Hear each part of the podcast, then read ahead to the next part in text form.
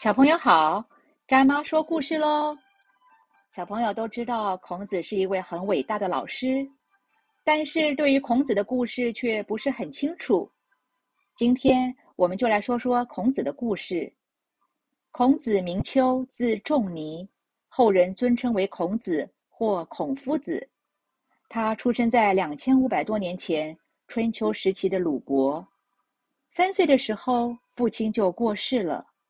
孔子的母亲带着他，靠着帮人家洗衣服、做针线活为生。因为家里很穷困，所以没有受到良好的教育，只能通过自学来获得知识。从十五岁开始，孔子便立志要做一个有学问的人。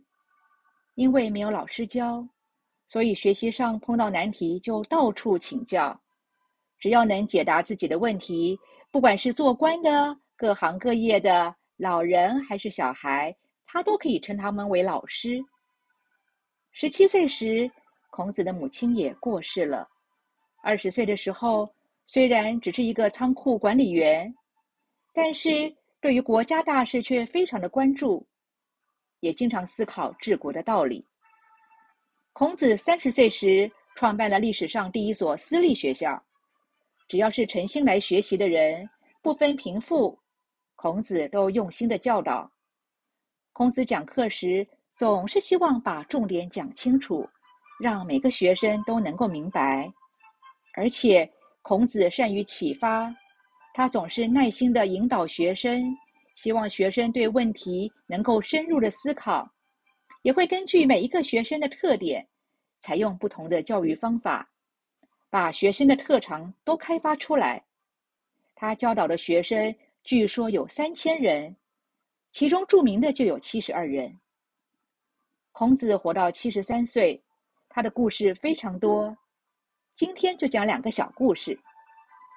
孔子学弹七弦琴，一连十天都弹同一首曲子。结果弹琴的老师说：“是不是该换一首曲子来学呢？”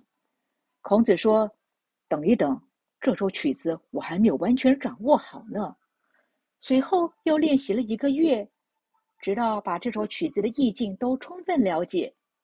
最后，孔子对这首曲子滚瓜烂熟，也弹得出神入化，老师都对他无比的佩服。由此可见，孔子的学习是非常认真努力、有恒心、有毅力的，而且他重视基础的学习方法。不会好高骛远，不像一般人学习一样东西太久就会不耐烦，或者才学一点点基础就想跳级。孔子的学习精神就是我们最好的榜样哦。孔子虽然读很多书，是很多人的老师，但是也有解答不出问题的时候哦。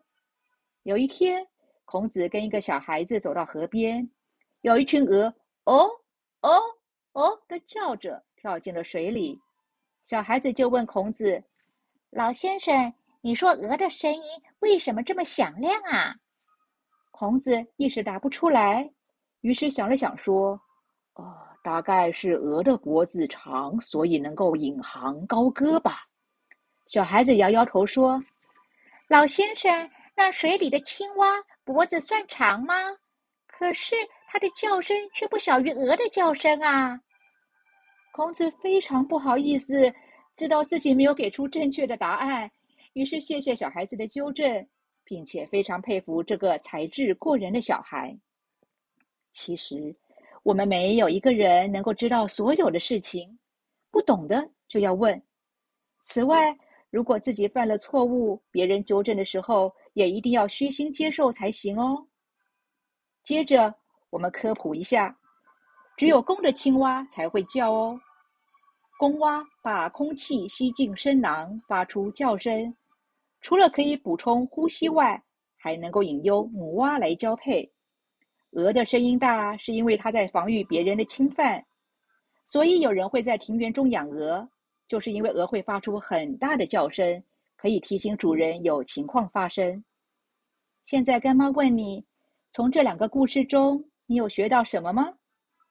孔子的小故事非常多，以后再慢慢说喽。